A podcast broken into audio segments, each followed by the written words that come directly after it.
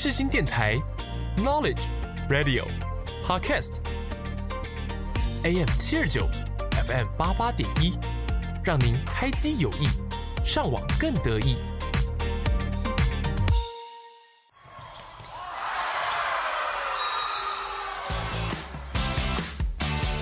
想要了解运动员背后的故事吗？想要踏入热血沸腾的比赛竞技吗？突破极限，拓展新视野，让我们一起倒数三、二、一，Action！运动零距离，热血凝聚力，欢迎收听《运动新气象》。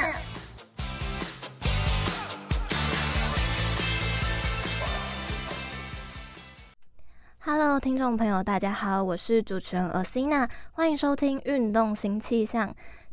接下来来介绍世界摩托车竞赛。世界摩托车锦标赛 （MotoGP） 和 WSBK 世界超级摩托车锦标赛。那第一次接触这种赛事，可能会不了解两项赛事的不同。那 MotoGP 就等于四轮的 F1 赛事，WSBK 是 GT Car 的赛事级别，一个是专为比赛打造的原型赛车，另一个则是市售量产车型为基础打造的车款来参赛。那这两者之间差别在哪里？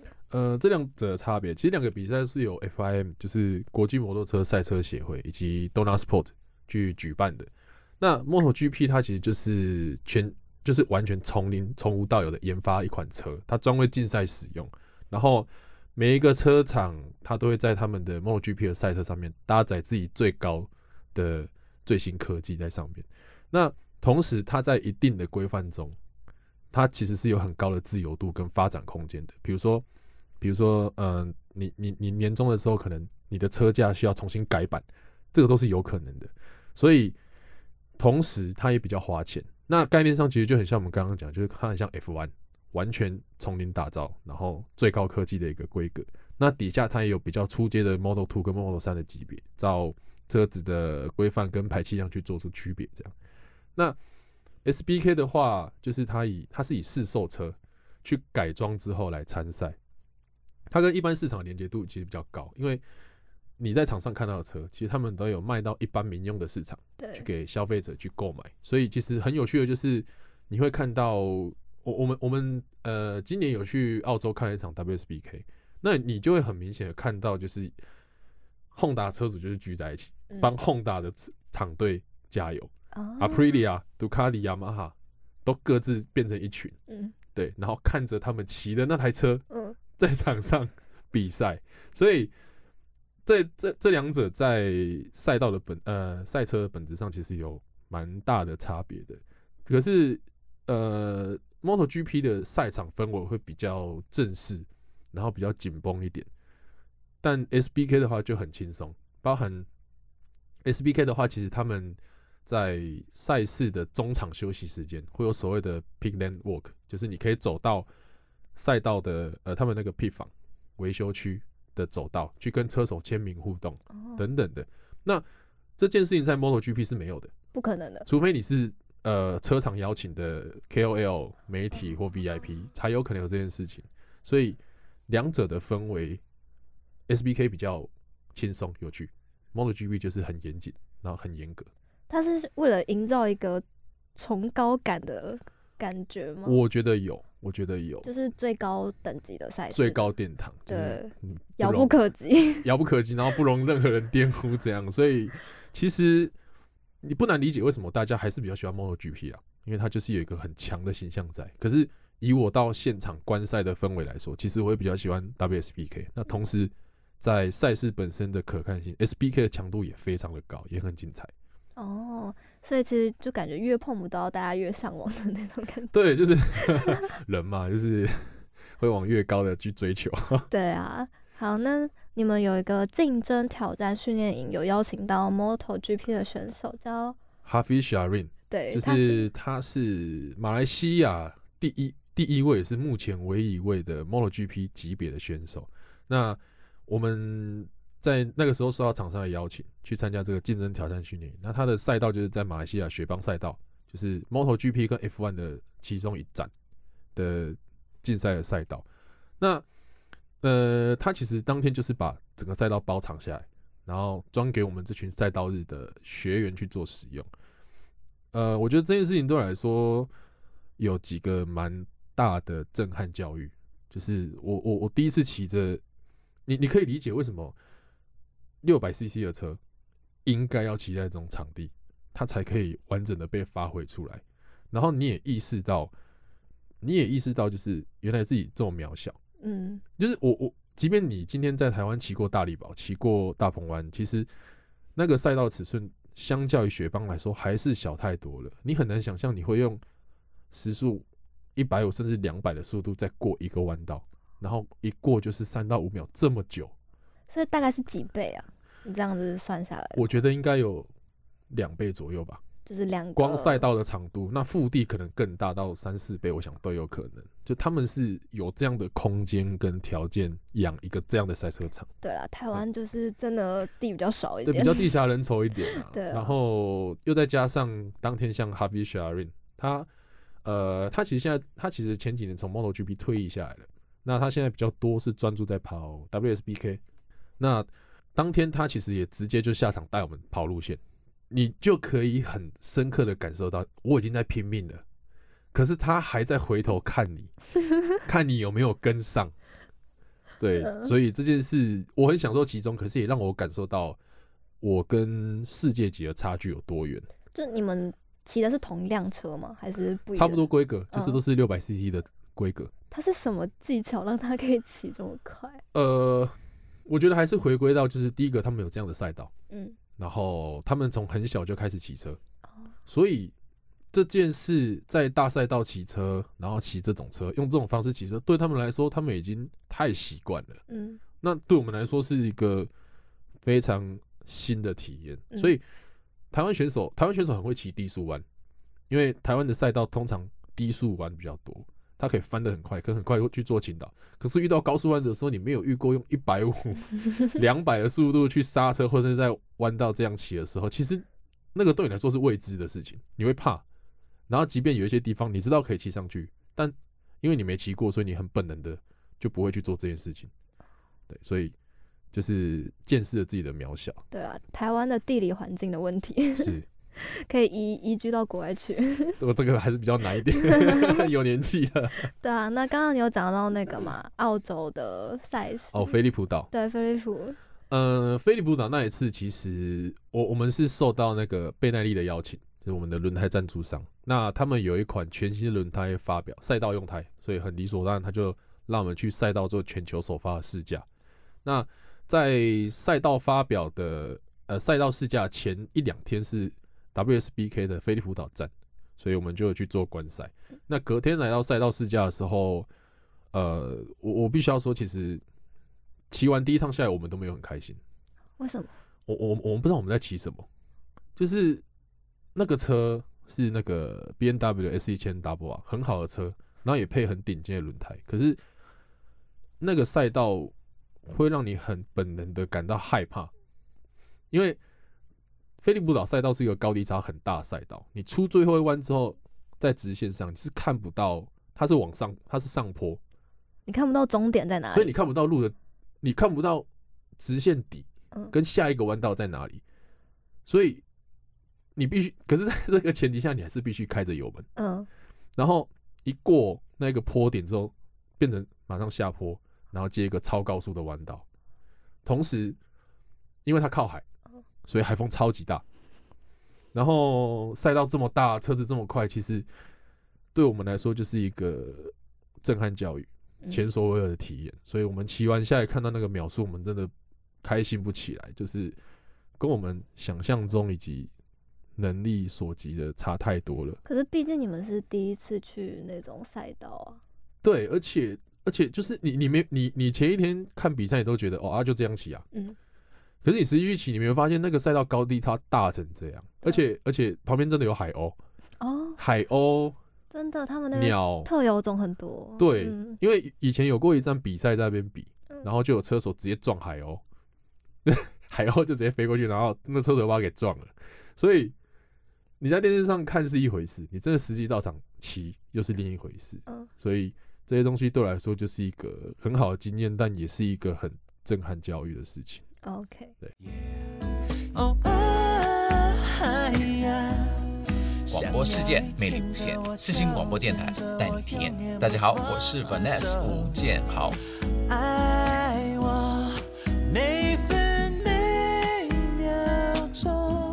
这里是 FM 八八点一 AM 七二九，你现在收听的是世新广播电台。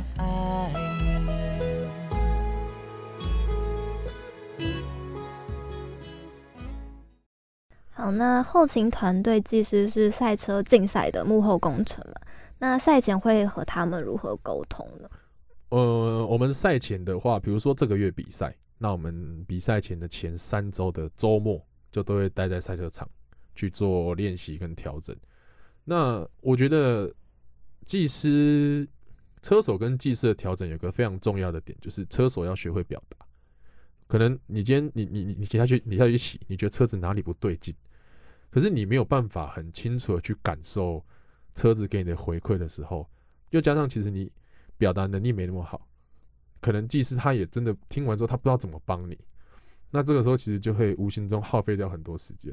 所以我觉得，呃，如果未来有人希望想要练车的话，我觉得其实可以去稍微思考一下，怎样可以把你的骑乘的感受表达出来，不管是给。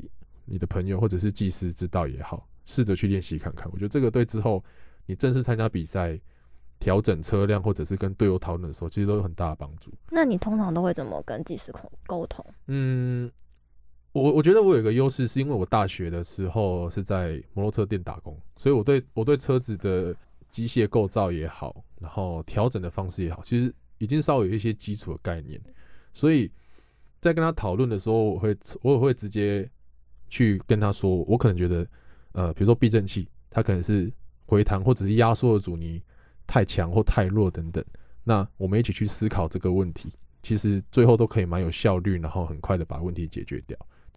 还是回归到一个重点，就是你还是要试着去懂你的车子，对，机械构造，然后用一个很简单、很明确的方式去表达给你的技师和团队知道。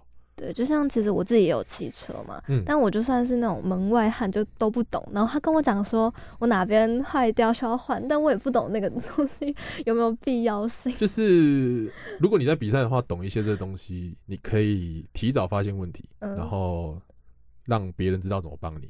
那如果你是在路上骑的话，其实你懂一些这个东西。呃，比较不会被骗钱是 这个意思之类的吧。虽然现在车行骗钱的 案例应该比较少了，呃、但多懂一些总是好事一件啦。因为可能会看我们是女生，就可能觉得我们都不懂，嗯、就说这个要换，这个要换，按这都换了。嗯、呃，我觉得确实会会会有这个风险在啦。对啊，就可能我觉得可以试着了解看看。我觉得可能要回去要了解一下它的构造是什么。对，就是等下可以跟你请教一下。好，没问题。那有没有最喜欢的摩托车赛车手？最喜欢摩托车哦，呃，摩托车车手是呃，Honda LCR 的中上贵金。嗯、那原因其实有几个，也很肤浅。就第一个就是他是目前 MotoGP 级别唯一的亚洲人，对，然后也是近几年比较少见的日本选手。那第二个就是他的彩绘有够帅，什么什么样的搭配？就是红白黑，然后有一点金边这样，德国的那种感觉。呃，有有点类似，呃，呃不太像啦，就是红色、白色、黑色，呃、然后有一些金色的点缀，呃、然后比较深的层面就是，其实他是一个，他成绩不是最顶尖的，这这你有看 MotoGP 都知道，可是他是一个很努力的车手，就是因为其实日本的呃，不管是市售或者是竞赛的摩托车产业，其实在过去的十到二十年间是衰退的非常严重的，就是因为某些政策的问题。所以他的父母在很早期就把他送到西班牙去做训练。哦，对，那也在最后成功登上 MotoGP 这个级别，那也让日本去意识到说，其实他们现在的摩托车产业比赛也好，或者是一般市售市场也好，是有一个很大的断层的。所以现在我们其实可以看到，呃，日本很积极的想要把这块重新培育，然后规划起来。那 MotoGP 选参赛选手有什么要求吗？要求吗？我觉得到了 MotoGP 那个等级的话，其实最要求就是成绩。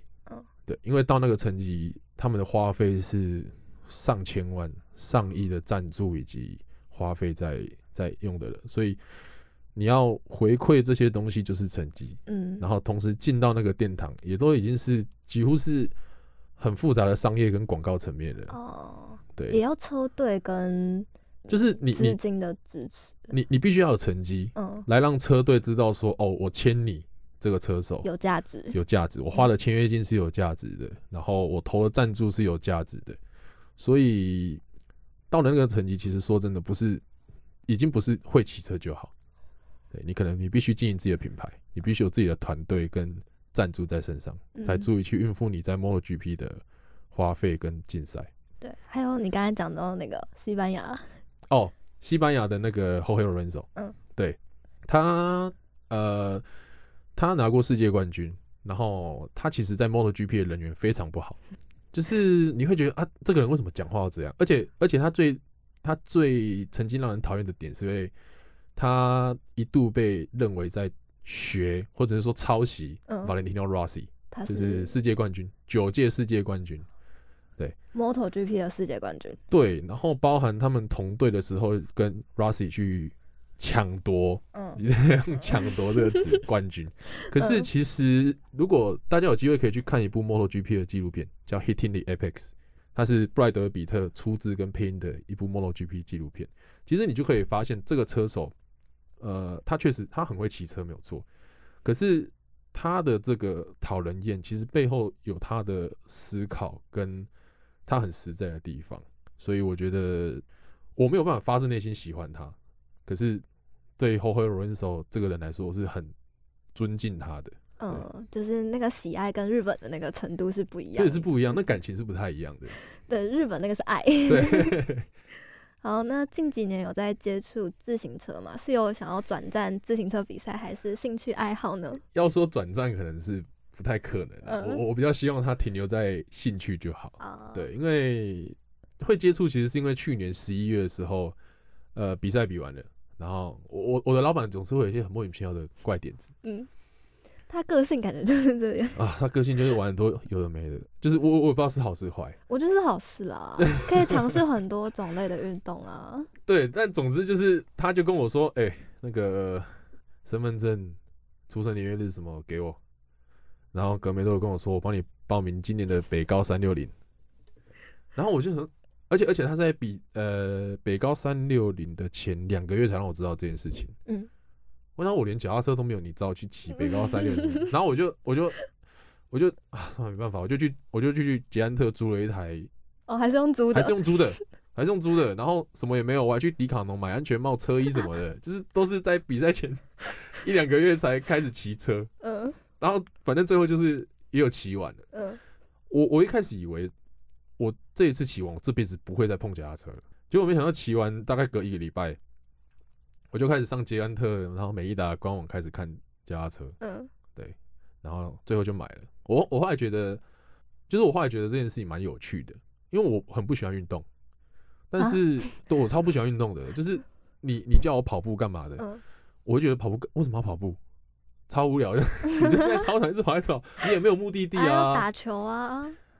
啊，我以前很喜欢打球，对嘛？打球也算运动，但是就是跟臭男生 流汗，然后身体接触，我觉得哎呀，你也是，对，所以我就想要，那就放过彼此啊。难难怪想要摩托车，因为不用跟别人，对，因为是各自的，是各自各自努力的一个比赛。然后后来买脚踏车，还有一个原因就是为了减重了，嗯，就是培养自己一个运动。那反正你都要运动了，不如找一个可以骑车的运动吧。然后你又可以到处去玩。对，所以后来就加入了脚踏车运动这一块。不过我还是比较希望它停留在兴趣就好。嗯、所以即便有参加比赛，也是自我挑战而已啦。倒没有说真的要去争夺名次或干嘛，那个太辛苦了。是他有什么特别的魅力让你继续想要玩吗？嗯，我觉得就是有轮子吧。哦，跟摩托车一样，有轮子可以跑来跑去，然后可以改车。摩托车哎，不，脚踏车可以改什么？脚踏车可以改很多，脚踏车。可以改轮轮组、轮子、刹车、变速什么的都可以改。那个、那个、那个花费不比摩托车少哎、欸啊！真的、哦，那真的不比摩托车少。啊、你们改车什么都可以改啦，那边。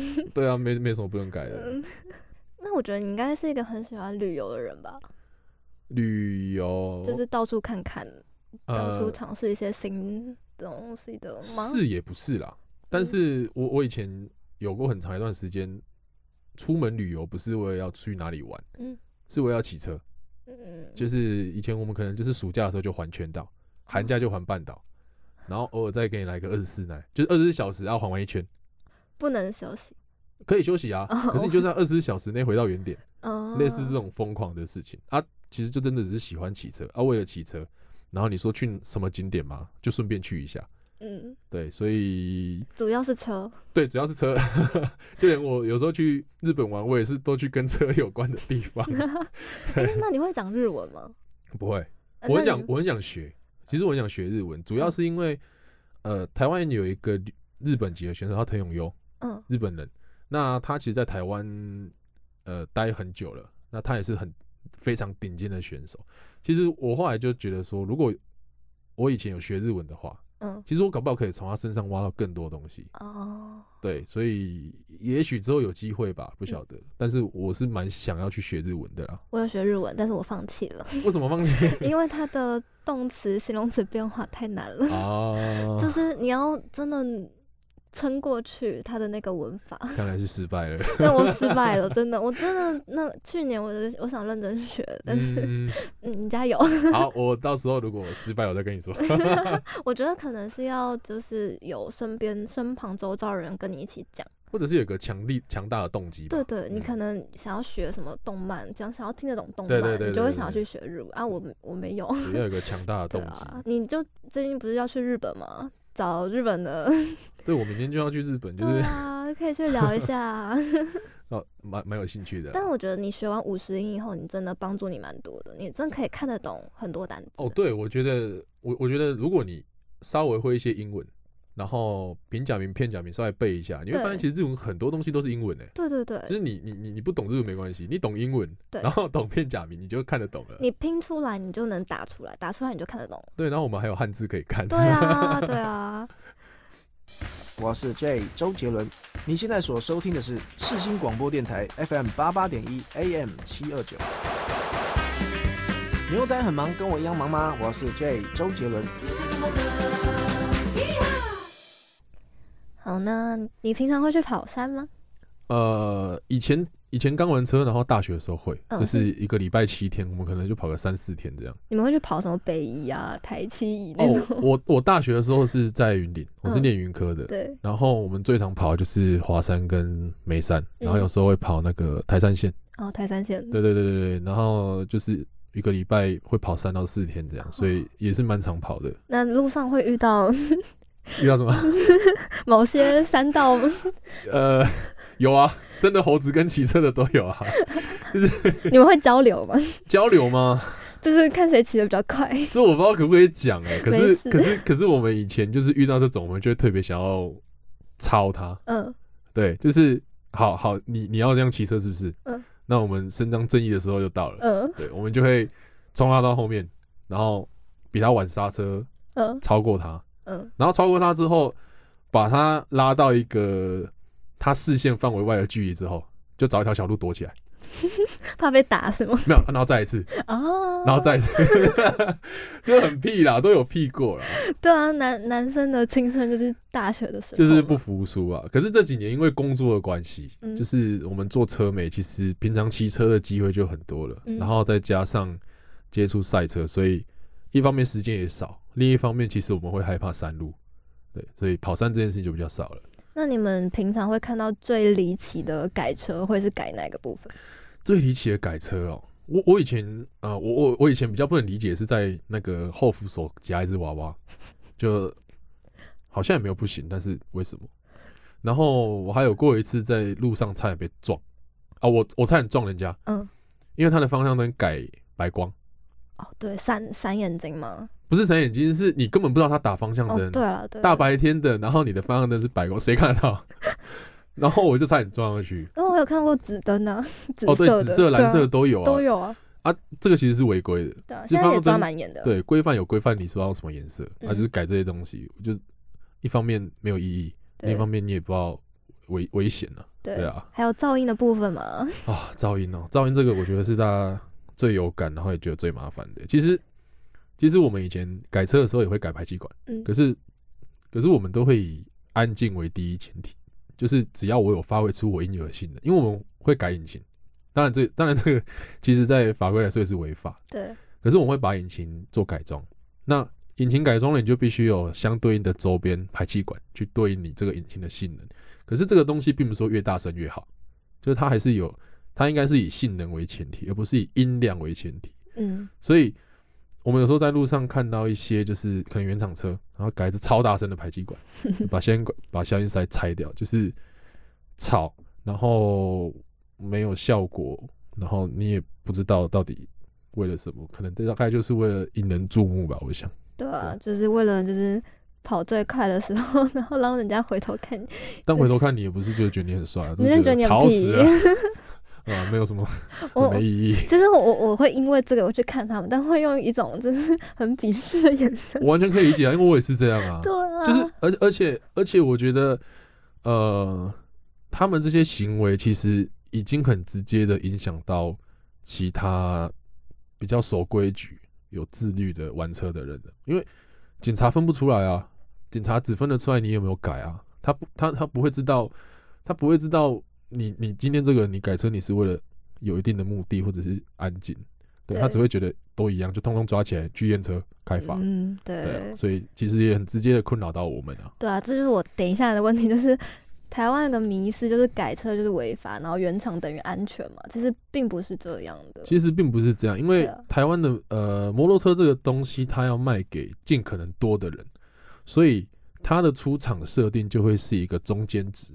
可能这个中间值，呃，我们以避震器来说好了，它的避震器可能对应七十到呃，我们也许六十到八十公斤左右的人是可以的。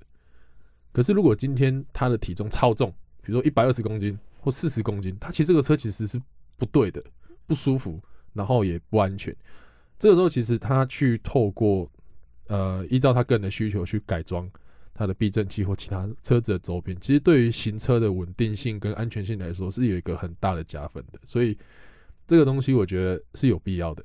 对对，还有对脸书社团追焦风气的看法啊，脸书，我我呃。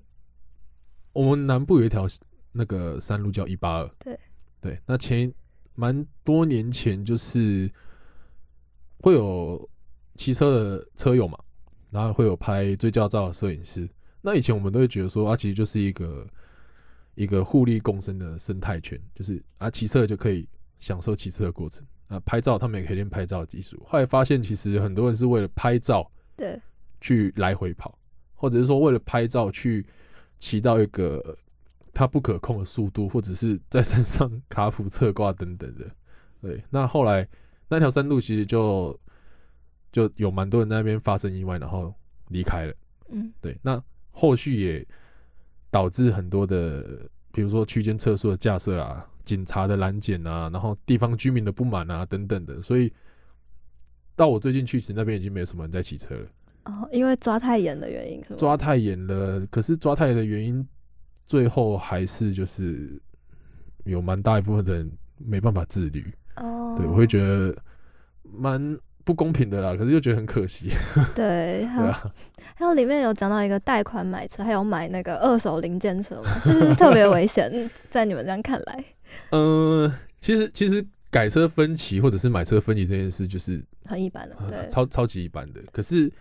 它有一个潜在危险，就是它会让有一些有一些人没有办法很仔细的去评估自己的财务状况。反正我就贷款就好了，那缴不出来，他他不会去想到他可能缴不出来。嗯，对，所以这件事情我觉得有好有坏啊。嗯，就是还是提醒大家要谨慎评估自己的财务状况。对啊，因为我以前改车买车，我也我也贷款过。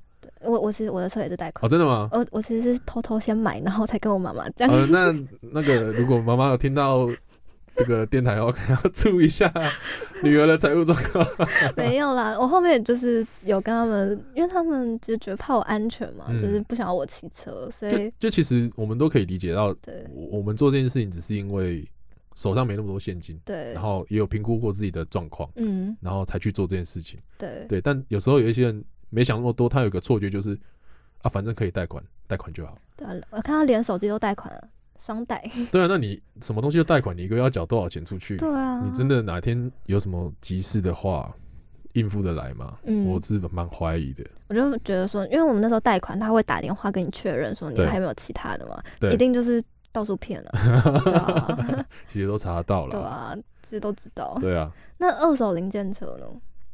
二手零件车哦，嗯，呃，以前以前我们有，以前台湾的失窃率很高，有一个原因就是要偷零件，嗯，然后另外就是一些比较少的车款，它可能是国外的赃车，嗯，然后整台拆掉，然后回来台湾再组装起来，哦，跟不同的拼是吗？对对对对对，或者是说，好，比如说你现在你想要这台车，嗯、台湾没有，你跟我讲。嗯，我去日本帮你偷一台运回来。哇哦，就是 各种奇奇怪怪离奇的事情都有听过。嗯，对，或者是说什么这台车进口的时候可能在高雄进口，嗯，就最后车出现在基隆，然后货柜一打开发现，哎，怎么是一台别国外车队的比赛车？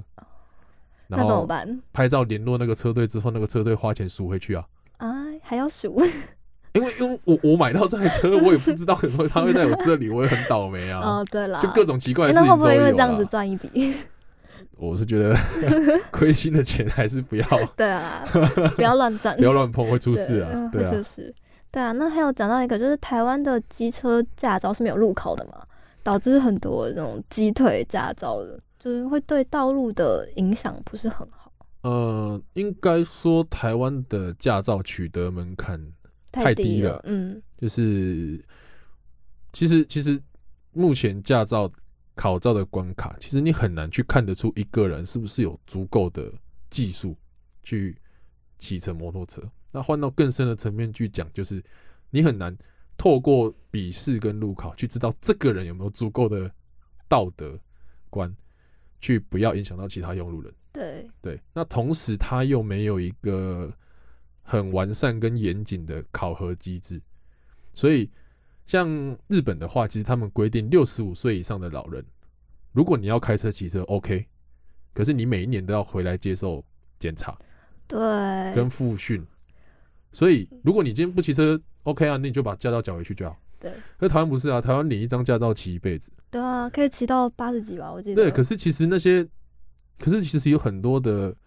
的年纪比较大的长辈们，他们是已经没有去操驾这台摩托车，或者是精准分辨路况的能力。对，而且我觉得他们可能会年纪大，视力不好，然后就乱转。对啊，对啊。我们就在南南部，很常看到就是就骑骑上那个人行道啊、人行道啊、国道啊都有都有。所以我觉得这个是一件很麻烦，可是也必须。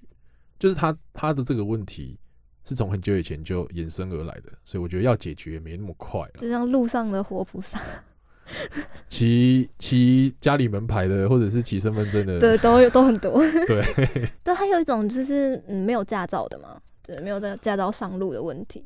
呃，虽然虽然这个情况在台湾有点特殊，就是像日本他们的驾照非常难考，嗯、所以基本上你只要考到这张驾照，就可以足够证明说，OK，你是有能力。骑乘摩托车的人，对，可是台湾的驾照太简单了，所以拿到驾照不一定等于你会骑车，但是同时你你没有驾照又是一件绝对违法的事情，所以这个东西该怎么讲，很矛盾啊。那我觉得以我们的以以我们目前做 YouTube 频道的立场来说，我们就是只能透过自己去参加比赛，告诉你说，如果你未成年。然后你喜欢这个刺激的东西，那你来赛道啊，因为比赛车跟比赛赛车场是没有年龄限制的。我们有一些，当然刚刚提到 Junior 也有，但有一些选手大概其实跟我们骑一样的车子，也大概十四、十五六岁而已就在骑了。嗯，所以想玩的话还是来赛道，它是没有年龄限制的。你要到路上，你就是必须承担相关的法律责任。对，就是你可以骑个电动自行车，就不会有这种问题。是啦，就是主要还是出在人的问题比较多。那那一部影片到底爆红的原因是在哪里？爆红的原因，我觉得，嗯，是讲到很多人的亲身经历吗？我必须说，包含我，我老板，我身边的朋友看完那部影片，其实我们笑不出来。嗯，我们觉得很悲惨，太难过了。他虽然他用一个很荒谬又很好笑的方式在呈现这部影片，可是我们看完都觉得很难过，因为他太写实了。而且说真的，就是你看完这整部影片之后，你会去回顾你以前的人生。嗯，你会回顾说，其实如果我们小时候在某一步走错的话，可能今天就是结局那样的就是我们，或者是做出这件事的就是我们。只是我们很幸运，我们可能家庭就比较呃。教养的比较好，或者是身边有朋友互相提醒，拉住你一把。片中的主角没有，而且很可怕的是，这样的人在车圈还真不少。嗯，对。那我有观察到一个状况是，其实最近那部影片释出之后，真实的三道猴子的现象有稍微少了一些了，就开始有让部分的人意识到说啊。我自己是猴子，猴子竟是我自己。但我觉得原本觉得自己很帅，对，但我看到那部影，看完那部影片，我实在是很难过。嗯，嗯，就是太过写实了，而且打击到你们的那种内最内心深处的那种感觉。对，因为我们小时候也真的都有过那么几次有有有被虚荣心驱使过。嗯，对，然后就是我们很幸运啊，我只能这样说。嗯，对啊，很多感触，很多感触。对，那你们大型重机是有特别的驾照的？大型重机的话，就是你必须呃考到普通重型机车嗯的满一持照满一年之后才能考，才能考，而且必须要到驾训班才能、哦、才能发证。对，对，所以有特别的，嗯，你们考试是不是还要那个是培训？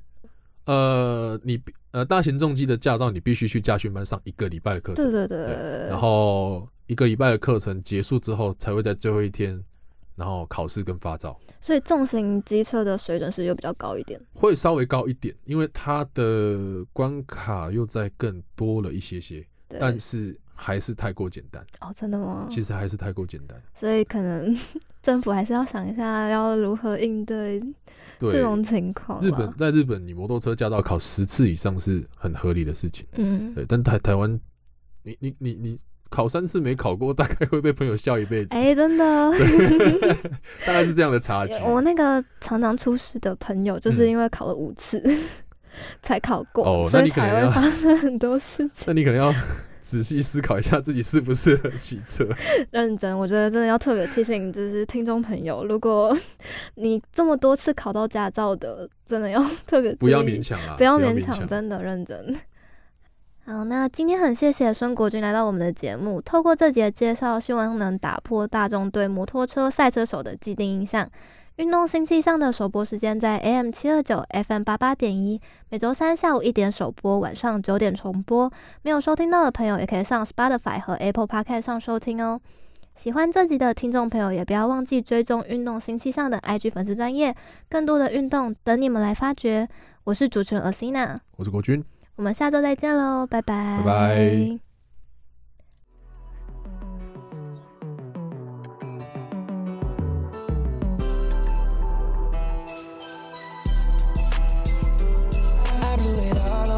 get it right back. She put it all on me. I couldn't fight that. She loved when I was on it when it's tied back. You know it's hard to get up out that I get sidetracked. Shake something, Let right, control it.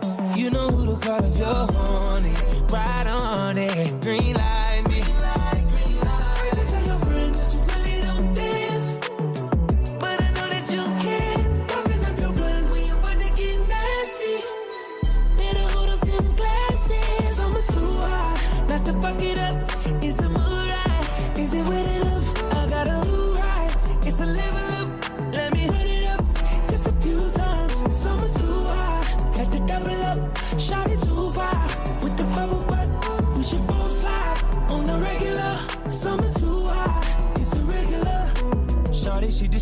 don't wanna business in the street. Be my little secret, baby, be my little friend. All weekend on a weekend, do something different. Got my attention. Eight figures, fucking with a rich nigga. Big picture, more than just a night with ya. Don't switch up, girl, when the lights hit ya. Them diamonds gon' dance. Oh, yeah.